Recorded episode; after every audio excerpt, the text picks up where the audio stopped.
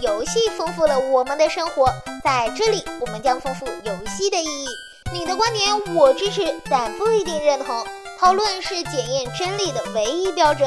这里是游戏论破，为你诠释游戏的另外一面。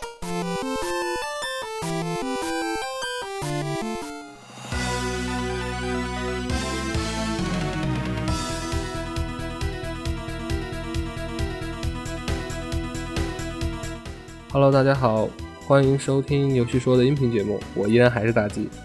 那么这一周的游戏说的音频节目，我想给大家聊点不一样的吧。之前我们都在说一些游戏设定上面一些事情，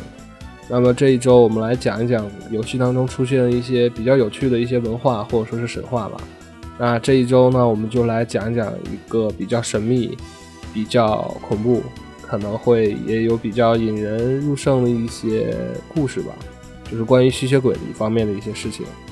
那么可能在上面的文字文字版本当中呢，我已经给大家说了不少关于吸血鬼的来历啊，还有就是包括还有就是在《恶魔城》这部游戏当中对于吸血鬼文化的一些应用嘛。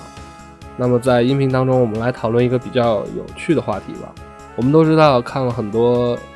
电视也好，还是文学作品也好，吸血鬼都是可能有的帅，有的丑，但是他们都有。一个很大的天敌，那就是阳光，或者说是大蒜，或者说是十字架。那么，为什么吸血鬼会怕这些？或者说我这么问大家：你们觉得吸血鬼如果存在的话，他真的会害怕阳光吗？那在这一期当中，我们就来聊一聊关于这上面一些话题吧。那关于吸血鬼的这个形象呢，可能从我查过的资料上面来说，是有几次比较重要的变革吧。在最初的起源的时候。是因为欧洲各国流传的民间传说，吸血鬼的形象的塑造呢，融入了包括群众，就是包括人民对于尸体啊、黑魔法呀、疾病之间的恐惧，然后等于这些东西，呃，结合产出的一种，可能是虚拟，或者说是你觉得它是虚拟的，或者说你觉得它是真实的都可以。但是就是说，在牛津词典当中记录最早的关于就是 vampire 就吸血鬼这个词的记录，是在一本小说里面。就是这本小说是一七三四年，这本小说叫做《Travels of Three English Gentlemen》，也就是说三位英国绅士的旅行。在一八九七年的时候，有一本小说叫做《德古拉》，这可能是就是说是当代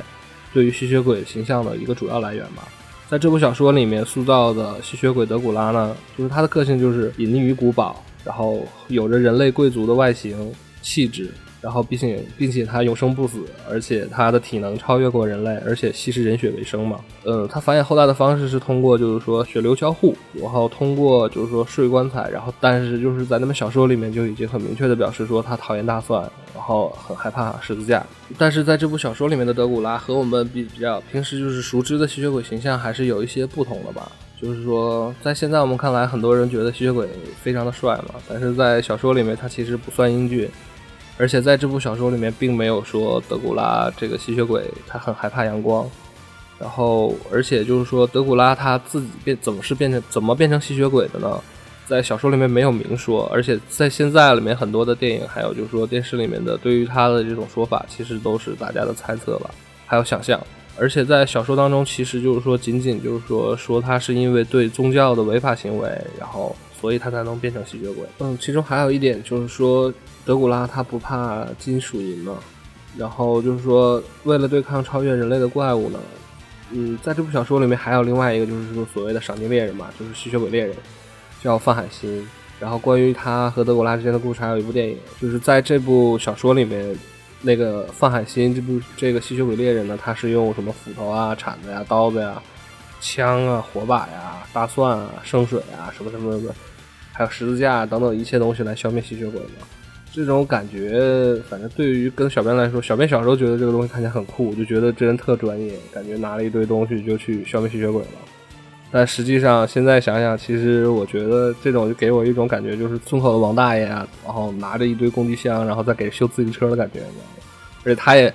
说白了，就是他也不知道是怎么去修这个自行车，所以整一堆有的没的工具，感觉上特别厉害。在小说里面，那个范海辛就也是给我这种感觉。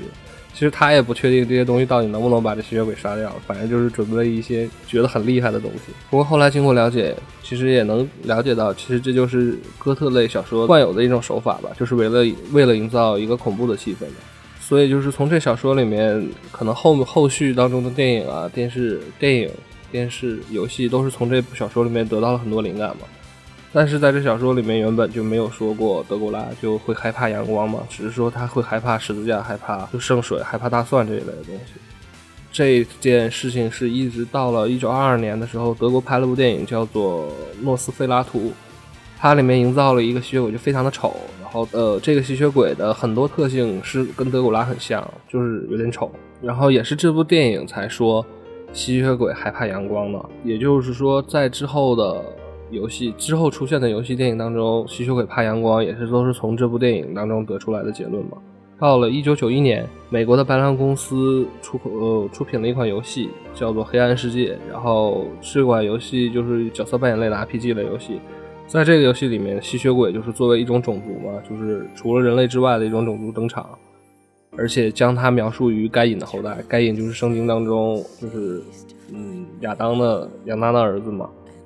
然后在这里面就是已经把吸血鬼这个种族描述的非常的清楚，包括就是说吸血鬼出自该隐，然后该隐的老婆是莉莉丝，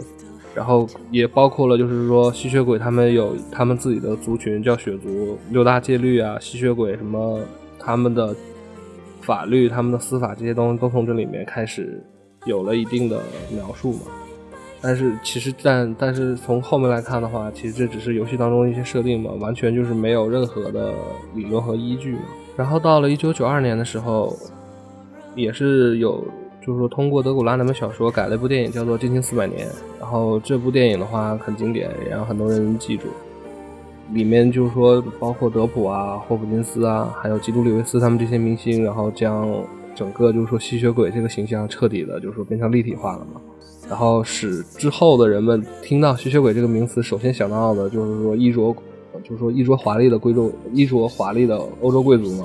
然后人长得又帅，生活生活的又好。然后，但是这种思维也是就是说，就是对于这种惯性思维，对于吸血鬼就是说美丽的形象的一种定义，是从这儿开始的。之后，吸血鬼被作为梦中情人的话，就是这一感想的话，是要感谢于安妮赖斯的小说系列嘛，叫做《吸血鬼编年史》。然后包括在一九九四年上映了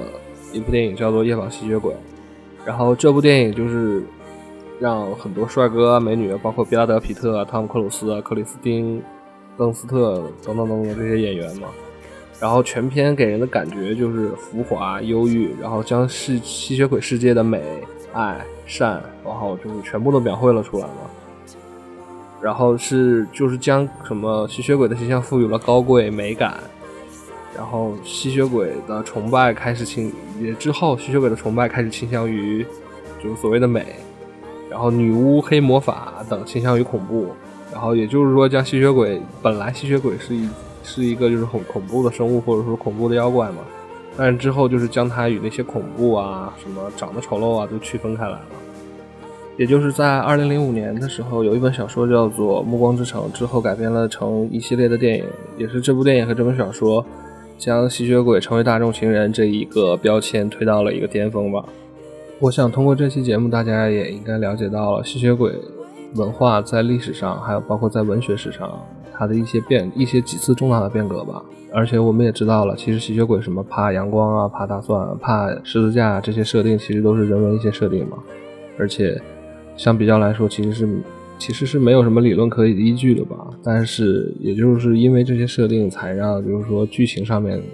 包括你游戏，不管是你游戏还是电影上面，剧情上面才会有些反转嘛，